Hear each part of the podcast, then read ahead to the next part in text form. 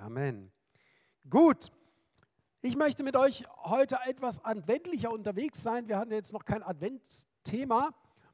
Und ähm, ich habe bewusst etwas gewählt, das etwas moderner ist. Das ist jetzt beispielsweise ein Terminal von einem Flughafen ähm, irgendwo in Dubai. Und dann haben wir hier Maria und Josef und Jesus ist auch schon hier, ihr seht es hier. Ähm, entgegen manchen Ankünften die Ankunft Jesu, sie war planmäßig und er kam zur richtigen Zeit. Und ähm, ich finde, es ist überhaupt keine staubige oder altbackene Botschaft. Die Susha hat heute Morgen gesagt, es, heute Morgen ist Lobpreis, die Lieder, wo ich ausgesucht habe, das ist zum Feiern, das sind Feierlieder. Habt ihr gemerkt, bei einem Lied musste mal ein bisschen Gas geben, da sind wir richtig äh, überrascht worden, dass man Gas geben musste. Das war nicht zum Einschlafen, ja. Es war zum Feiern, es war zum sich freuen. Und Advent, wir haben im Advent allen Grund zum Feiern. Und je mehr ich mich damit beschäftige, und da war jetzt auch dieses, dieses eine Lied, dieses neue so schön, je mehr ich mich mit Jesus beschäftige, je mehr ich mich mit seinem Wort beschäftige, je mehr bin ich begeistert. Je mehr bin ich mir sicher, dass mein Gott der Richtige ist je mehr bin ich mir sicher, dass es keinen anderen Gott gibt als meinen Gott. Je, je, je mehr habe ich Freude. Und ich hoffe und wünsche, dass ich euch heute Morgen ein bisschen anstecken kann. Ich habe ja im äh, Hirtenbrief Anschreiben euch etwas gesagt. Wir haben ja das Buch hinten ähm, Jesus und Mohammed und das habe ich ja erst gelesen. Und ich musste echt feststellen, je mehr ich mich damit beschäftige, umso mehr bin ich begeistert von Jesus. Umso mehr weiß ich, dass er der Retter ist, dass er die Hoffnung ist, dass er das Leben ist, das wir so dringend brauchen. Und Advent ist doch genau die richtige Zeit, das zu transportieren, was in dir lebt. Sag mal deinem Nachbarn, deiner Nachbarin, es ist Zeit zu transportieren, was in dir lebt.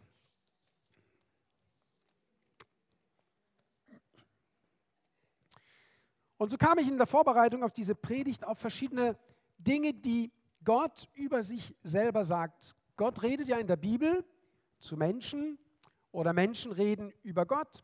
Aber es gibt bestimmte Bibelabschnitte, wo Gott ganz konkret wird und selber über sich etwas sagt. Und das finde ich sind ganz, ganz interessante Verse, weil Gott dann mal über seine Person spricht. Wer möchte denn gern von Gott direkt was hören? Gibt es heute Morgen Leute, die sagen, ja, wer schon, möchte schon mal hören, was Gott über sich selber sagt?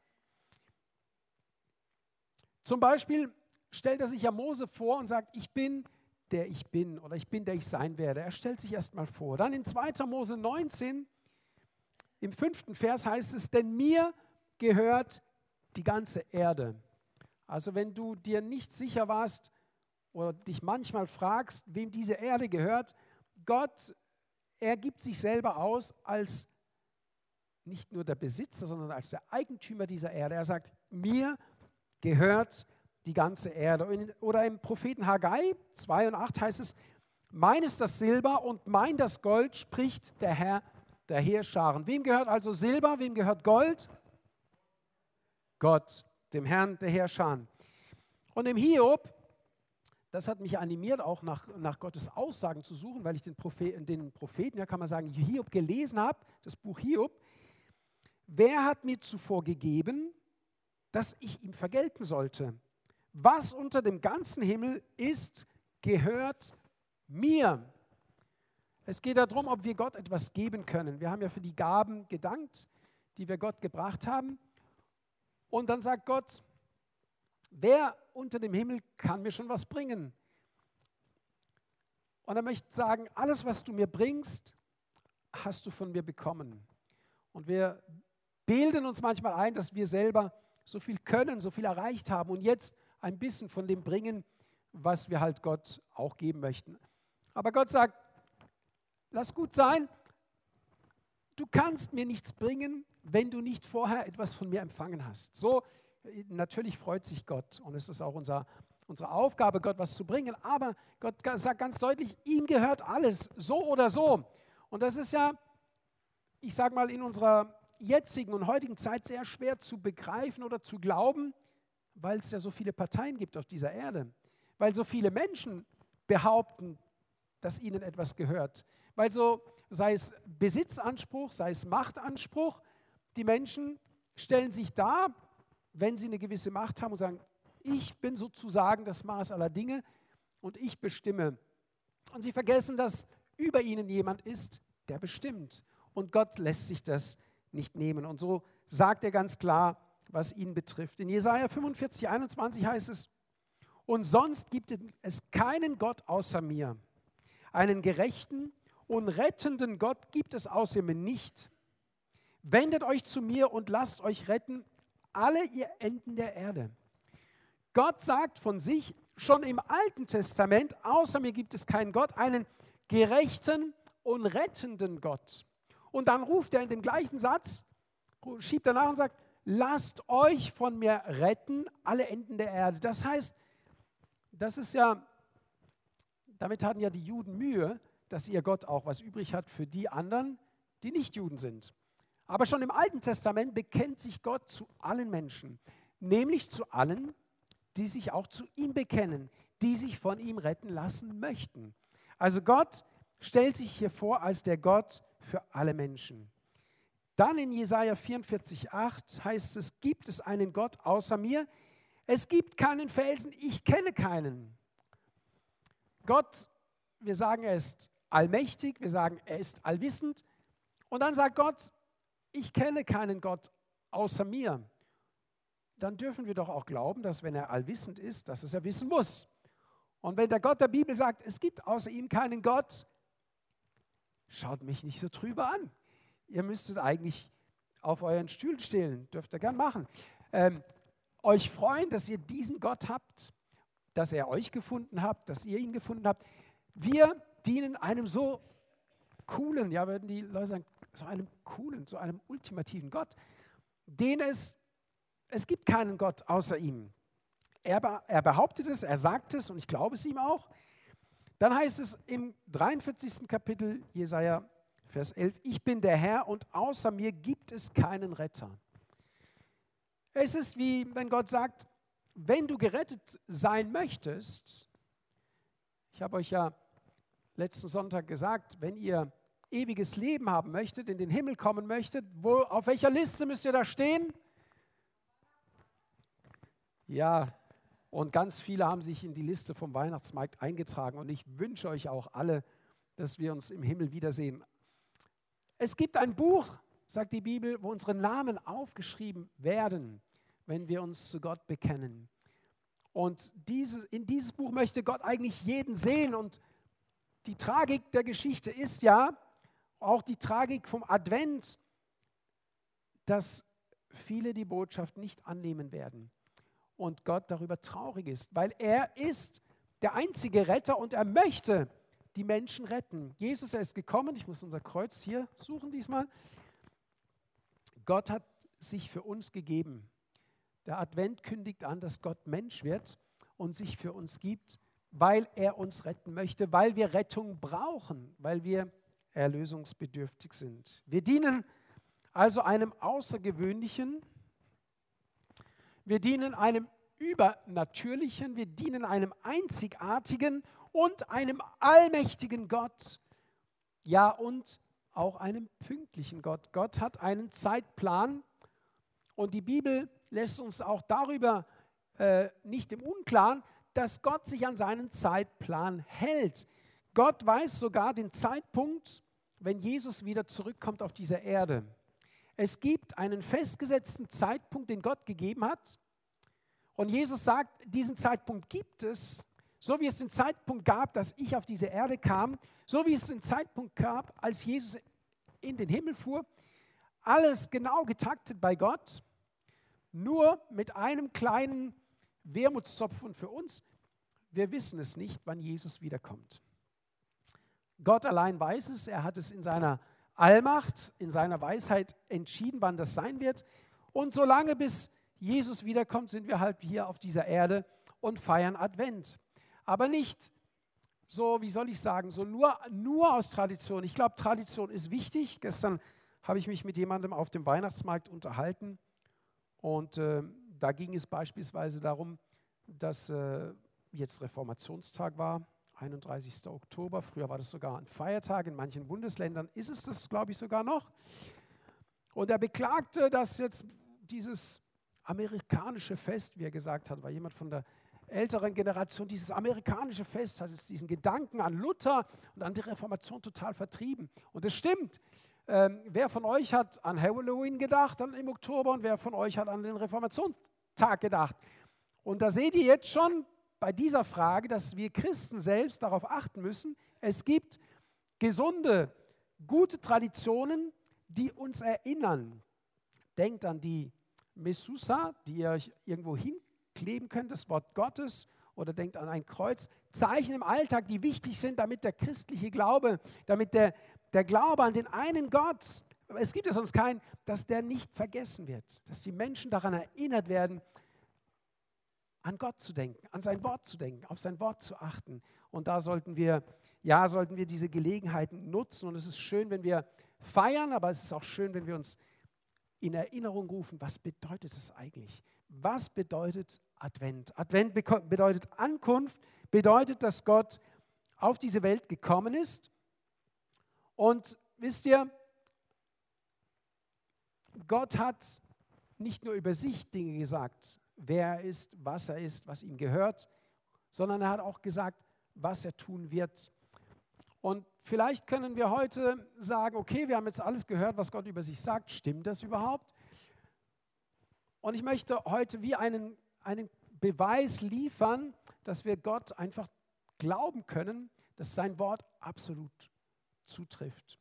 Weil Gott hat eine weitere Aussage gemacht und die führt uns auch zu unserem Predigttext heute.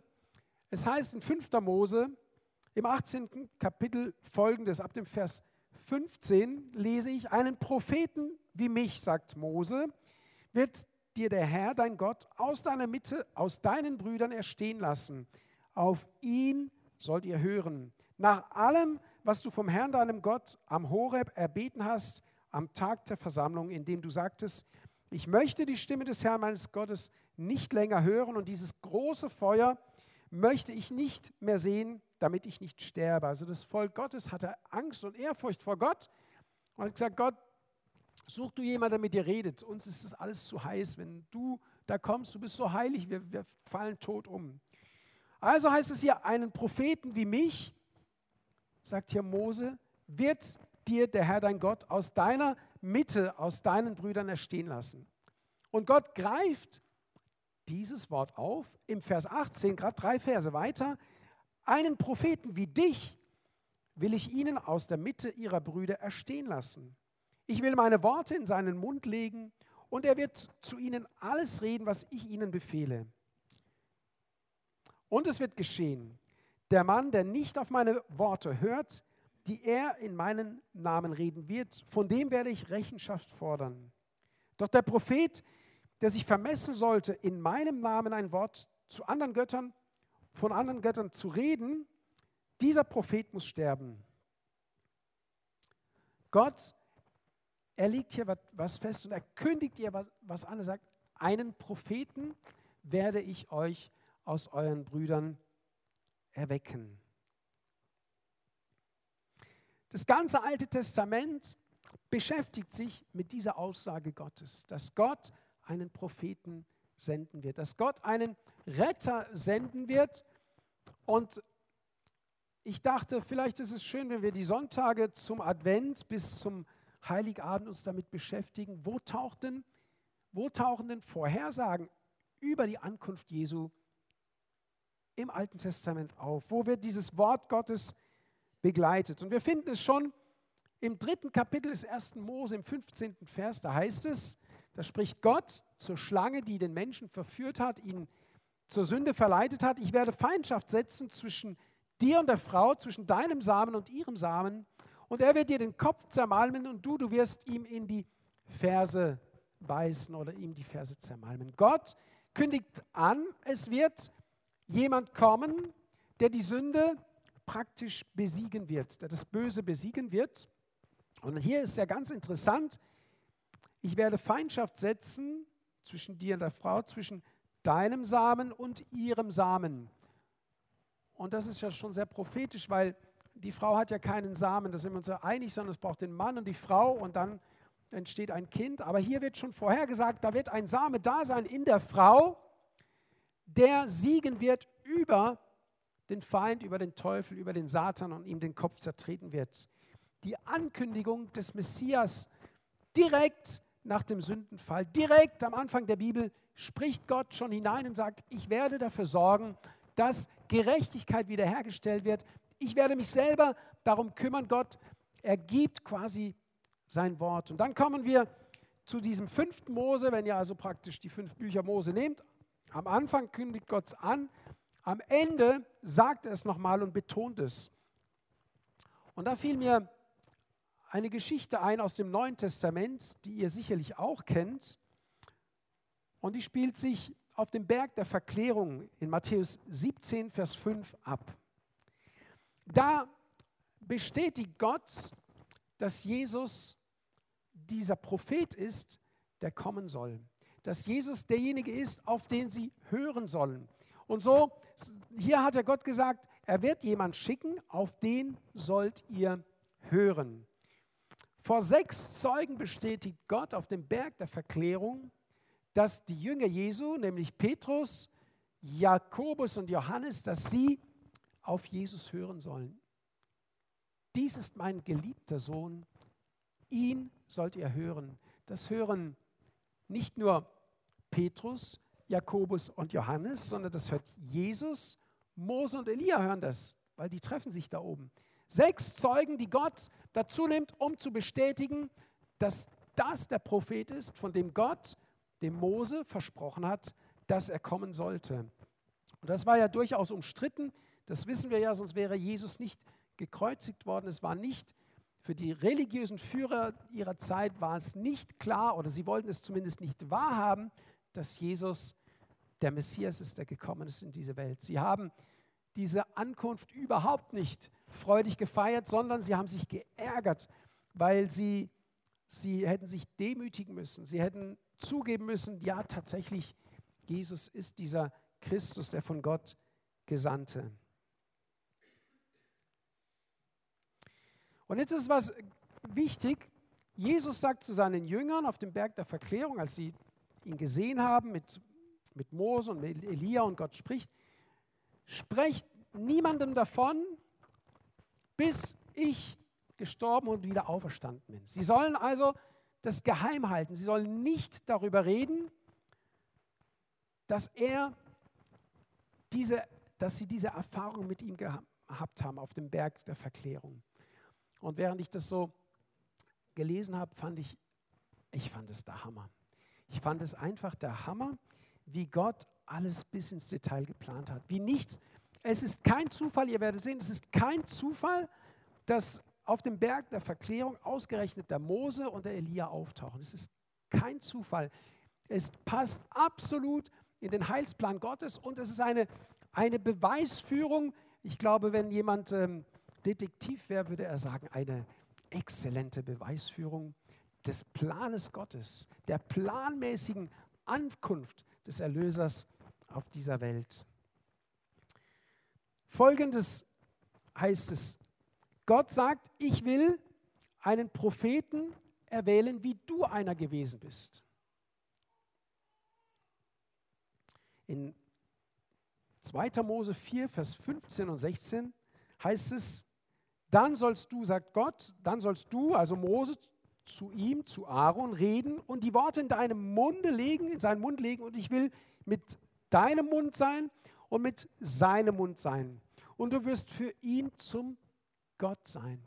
Gott sagt, dass Mose für Aaron zum Gott werden wird.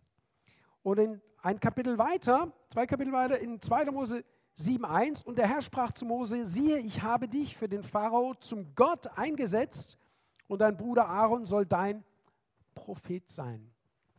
Wir sehen hier, dass, dass Gott den Mose quasi auf seine Höhe hebt, sich mit ihm total identifiziert und sagt, ich werde dich zum Gott machen für die Menschen, zu denen ich dich schicken werde, für die Menschen, zu denen ich dich beauftragt habe. Und dann sind mir ganz viele Parallelen aufgefallen. was der Mose und was Jesus, was sie miteinander verbindet. Was eigentlich ein totaler Beweis ist, dass Jesus dieser Prophet ist, den Gott im Alten Testament verheißt. Weil sich an ihm so vieles erfüllt, was erkennbar ist am Mose. Und Gott hält sich minutiös an all diese Details, die uns vielleicht manchmal, wenn wir es lesen, überfliegen. Wir haben gesehen, dass Mose, als er geboren wurde, gab es einen Kindermord in Ägypten. Man wollte auf jeden Fall äh, vermeiden, dass eine Macht aufkommt, dass, äh, dass die Ägypter sich vermehren, dass sie, dass sie ähm, möglicherweise sich selbst auch befreien. Und das Gleiche ist auch passiert, als Jesus geboren wurde, gab es einen Kindermord in Bethlehem. Dann wissen wir, dass Jesus sagt, er tut alles, was er den Vater tun sieht. Und das, was er sagt, empfängt er vom Vater. Die Worte, die er redet, redet er, weil sie, er sie von Gott bekommen hat. Und auch hier sehen wir, dass Mose von Gott den Auftrag bekommt, ich werde die Worte, die gesprochen werden sollen, in den Mund legen, in dem Fall vom Aaron. Und der Mose soll das tun, er soll die Worte in den Mund legen. Und er soll sich wie, wie wenn er Gott wäre, verhalten und äh, auch wissen, dass Gott mit ihm ist. Dann, äh, wir kommen ja gerade aus, aus Israel und wir wissen sowohl von Mose als auch von Jesus, dass es kein Grab gibt, ja, das, äh, wo man sagen könnte, wo man hinpilgert und sagt, äh, da liegt der Mose begraben. Nee, das gibt es nicht. Ist interessant, dass äh, Gott zu Mose gesagt hat, am Ende seiner Karriere möchte ich mal sagen, Mose, jetzt ist gut, jetzt hör mal auf. Hier auf der Erde, komm bitte auf den Berg Horeb, komm zu mir ähm, und ich werde dich dort, du wirst dort sterben. Geschieht auch so und dann heißt es, dass Gott ihm alles gezeigt hat, das ganze Land und so. Und dann heißt es aber, dass er im Tal beerdigt wurde von Gott und dass man sein Grab nicht gefunden hat bis auf diesen Tag. Und ich dachte, es ist ein, auch ein schönes Bild auf Jesus hin. Jesus musste auch, um zu sterben, auf einen Berg gehen, auf Golgatha. Und ist dort vor Gott gestorben. Und Jesus wurde auch hinabgebracht in eine Gruft, in ein Grab, also weg vom Berg. Und äh, beide, Achtung, ich sage jetzt etwas was euch vielleicht in eurer frommen ähm, Denkweise erschüttern könnte. Beide sind auferstanden. Wir lesen das ja nicht so eins zu eins, aber ich resümiere daraus, wenn Jesus auf dem Berg der Verklärung den Mose trifft und den Elia, dass eben Mose nicht tot ist. Seid ihr einig mit mir? Sonst hätte ja der Petrus nicht die Idee gehabt, Hütten zu bauen. Eine für Jesus, eine für Moses, eine für Elia. Das finde ich faszinierend.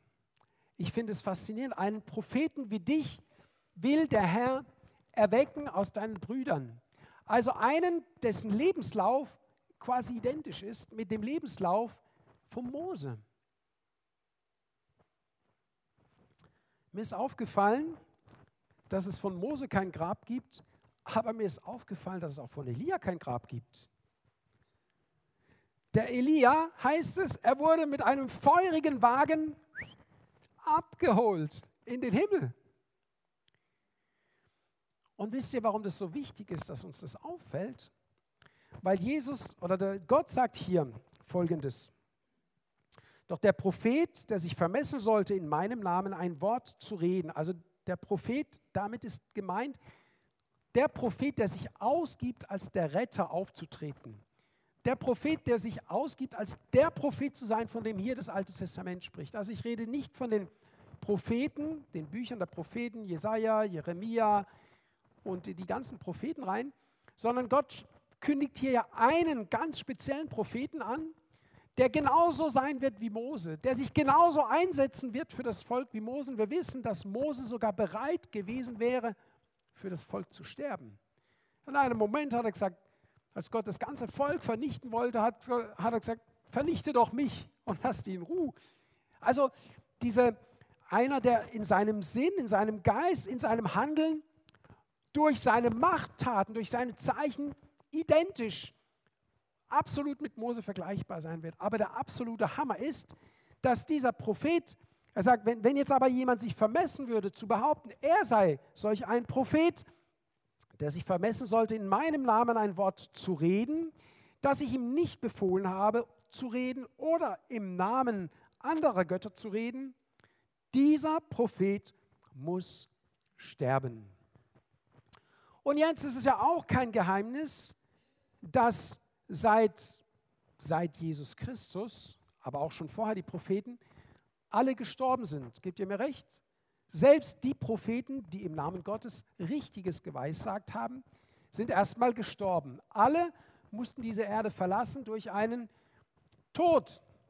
Und seit Jesus auch, es gibt seit Jesus niemanden, der als Prophet aufgestanden wäre und noch am Leben wäre. Außer, so entnehme ich das meiner Bibel, Jesus, Mose und Elia. Scheinbar haben die eine Abkürzung genommen, könnte man sagen. Ja, wir, wir, sind ja nicht immer ganz klar darüber, was geschieht, wenn wir sterben, Totenreich, warten, bis Jesus wiederkommt, Auferstehung. Die Bibel sagt ja, wenn Jesus wiederkommt, werden die Gräber aufstehen, die Toten werden auferstehen, die, die in Christus gestorben sind, zum ewigen Leben, die, die ohne Jesus begraben wurden, zum Gericht und zum ewigen Tod. Also gibt es da einen Unterschied. Aber bei Mose ist es offensichtlich so und bei Elia, dass sie von Gott abgeholt wurden. Es gibt noch einen dritten Menschen, den die Bibel nennt. Das ist Henoch. Die Bibel sagt, er wandelte mit Gott und plötzlich, schwupps, war er von der Erde verschwunden. Man findet kein Grab, man weiß nicht wohin den muss Gott abgeholt haben. Also es gibt offenbar, und jetzt ist es so wichtig, weil ja Gott sagt, der Prophet, der sich also so darstellt, als sei er der Retter, es aber nicht ist, muss sterben. Mose hat sich dargestellt als der Retter für Israel. Er ist gekommen zum Volk und gesagt, ich bin gekommen, ich habe einen Auftrag, euch aus Ägypten herauszuführen. Nicht nur, dass Gott ihm alle Zeichen und Wunder gegeben hat, die notwendig waren, damit das Volk glaubt und damit auch ein Pharao endlich zugibt, da gibt es einen Gott. Außer mir gibt es einen Gott. Das musste selbst der Pharao bekennen. Es gibt jemanden über mir. Und all dieses hat, mit all dem hat Gott den Mose ausgestattet, aber er hat ihn zusätzlich bestätigt damit, dass er ihn am Leben hält und dass man ihn im Neuen Testament auf dem Berg der Verklärung treffen kann, dass er im Gespräch ist, dass mit ihm gesprochen wird. Und das ist, ich glaube mal, ein Zeichen, das kann ja kein Mensch machen. Das, das, das ist etwas, das, das unvergleichlich ist, das aus unserem Gott etwas Einzigartiges macht. Und jetzt sagt Jesus zu seinen Jüngern, toll, dass ihr das erlebt habt. Die haben sich ja wahrscheinlich gefühlt wie im Schlaraffenland. Ich meine, das sagt ja der Petrus, ist doch schön, lass uns Hütten bauen lass uns doch das ganze Jahr hier Urlaub machen. Mir reicht es, mehr brauche ich nicht. Ist so, ne? Wer, wer würde das auch sagen, wenn er mit Mose und Elia frühstücken könnte? Zu wenig. Also mehr bräuchte ich nicht. Und jetzt sagt Jesus, weil ja Jesus von sich auch behauptet, ein Prophet zu sein, es ist noch nicht ganz durch. Das, was sich schon an Mose und an Elia erfüllt hat, nämlich dass sie trotz, dass sie gestorben sind, wieder leben, das muss sich auch an mir erfüllen. Daran, das wird der absolute Beweis sein, dass ich der Knecht Gottes bin, dass ich der von Gott Gesandte bin. Das wird das ganze Ding so richtig unterstreichen. Und offenbar haben sich ja die Jünger daran gehalten, denn sie halten es ja dann im Neuen Testament fest. Jesus war ausgestattet. Er ist der Prophet, den Gott im Alten Testament bei Mose vorhersagt und sagt, einen Propheten wie dich, der in praktisch in allen Disziplinen, möchte ich mal sagen, dir gleicht. Außer in einer Disziplin war Jesus besser. Er war ohne Sünde, ja. Und Gott beruft Jesus, sendet ihn auf diese Erde. Planmäßig kommt er an und verkündet, dass er der Sohn Gottes, der Messias ist. Ist das nicht super? Ist das nicht, es, ich finde, wir haben die, wenn wir es als Religion bezeichnen, wir, wir haben das Beste, was es gibt. Es gibt nichts Vergleichbares. Es gibt nichts, was mehr Fakten liefert, nichts, was, was besser bewiesen werden kann. Und er lebt in dir und er lebt in mir durch seinen Heiligen Geist. Gott hält Wort. Jesus sagt, ich werde meinen Geist ausgießen über euch. Und er, er sagt, bleibt in Jerusalem, bis ihr Kraft empfangt. Und wenn Gott etwas sagt, dann tut er es. Wir können uns hundertprozentig auf sein Wort verlassen. Gott ist absolut hundertprozentig zuverlässig. Es gibt auch noch etwas, was den Mose und Jesus gleich ist. Gott hat Mose eingeladen, auf den Berg zu kommen, um zu sterben. Und Mose ist freiwillig den Weg gegangen. Gott hat ihn nicht gezwungen, er sagt, hey, komm mal her, ich brauche dich jetzt. Er war bereit zu gehen und er war bereit, diese Erde zu verlassen. Und auch Jesus ist freiwillig auf diesen Hügel gegangen. Er hat sich freiwillig hingegeben. Wir können nicht ermessen, was es Gott, was es Jesus bedeutet hat, freiwillig diesen Weg zu gehen. Aber deswegen gibt uns ja das Alte Testament das Bild, zum Beispiel des Mose. Er hatte in Ägypten gekämpft, sich durchgerungen. Erst jemanden ermordet, musste fliehen, musste dann zurückkehren. Das Volk raus aus dem Land. 40 Jahre Wüste, alles durchgemacht, sich an dem Volk abgeschafft und hätte ja so gern das verheißene Land gesehen, wäre so gern da hineingegangen. Und dann zeigt ihm Gott alles und sagt, aber du wirst da nicht hineingehen und du weißt doch warum. Freundchen, du weißt warum. Du hast damals im Fehler, in der Wüste meiner Stimme nicht gehorcht. Und dann dachte ich, also ich habe mal die Erkenntnis bekommen, es war ja keine Strafe für Mose. Weil, ich meine, ist es eine Strafe, in den Himmel geholt zu werden? So im Verhältnis zum auf der Welt das Land einnehmen, bei all dem Stress, den er gehabt hat. Also eine echte Strafe war es nicht finde ich. Aber Gott ist gerecht und er muss, er muss, wenn, wenn wir etwas tun, es muss immer Gerechtigkeit hergestellt werden. Und Mose hieß, durfte deswegen nicht ins verheißene Land. Ich sage mal, weil er daneben gehauen hat. Also er hat nicht daneben gehauen, hat draufgehauen, ja. Aber weil er mal einen Fehler gemacht hat. Und ich möchte hier appellieren, wir haben hier einen, einen Mose, der mit Gott gleichgesetzt wird, wo Gott zu ihm sagt, ich werde dich zum Gott machen für den Pharao. Der also, ich sage mal, ein, ein geistliches Niveau hat, wo wir noch dran arbeiten müssen, ja, hinzukommen. Und manchmal sind wir so lässig unterwegs und sagen, Gott wird das alles schon nicht so eng sehen.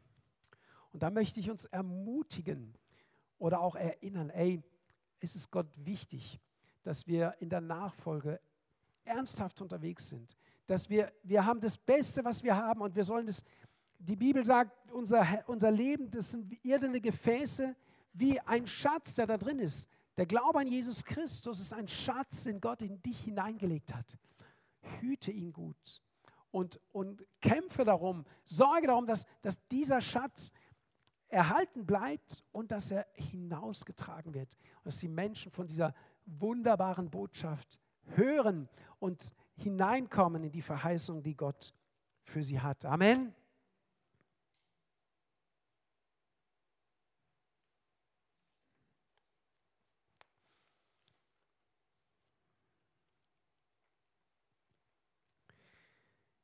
Das war's schon. Es ist gut. Ich hoffe, das motiviert euch für den Advent. Und ich hoffe, dass sich gute Gespräche ergeben in eurem Umfeld, in eurer Umgebung, Nachbarn, Familien. Rede darüber. Sagt, hey, Jesus ist fast eins zu eins wie Mose gewesen. Und Gott hatte das vorhergesagt. Gott hatte es vorhergesagt, es wird einer kommen wie du. Und Gott hat es vorhergesagt, damit wir es erkennen. Gott gibt uns Informationen im Voraus, dass wenn es dann auftaucht, wir hoffentlich wie Petrus sagen werden, du bist der Christus, der Sohn des lebendigen Gottes. Es ist gut, dass das Alte Testament so viel über Jesus vorhersagt. Lass uns aufstehen. Ich möchte gerne beten, dass dieses Wort auch in uns bleibt. Die Vorhersagen Gottes an Mose treffen auf Jesus hundertprozentig und deswegen auch planmäßig zu. Sie lassen erkennen, dass Gott einen Plan hat und dass Gott sich auch an seinen Plan hält. Vater, ich danke dir, dass wir im Advent uns erinnern dürfen. Aber nicht nur erinnern dürfen, sondern dass wir es wissen. Ganz, ganz besonders wissen in unserem Herzen, Jesus, dass du der Retter dieser Welt bist. Wir haben dich selber erlebt. Du hast unser Leben neu gemacht. Du hast unser Leben erfüllt. Du hast uns deinen Geist gegeben, den du verheißen hast. Du hast auch das erfüllt, Herr. Und ich bete, Herr, dass wir Menschen im Advent sind, die deine Freude mitteilen, die dein Leben mitteilen. Dass noch viele erkennen, Jesus, dass du der Weg, dass du die Wahrheit, dass du das Leben bist und dass niemand zu Gott, dem Vater, kommt als nur durch dich. Herr, ich danke dir dafür. Ich danke dir. Ich danke dir von ganzem Herzen. Und ich segne auch die Gemeinde mit dieser, mit dieser Freude im Herzen, das Richtige zu glauben, um das Richtige zu wissen, die Wahrheit zu kennen und in dieser Freiheit leben zu können. Ich danke dir, Herr, dafür.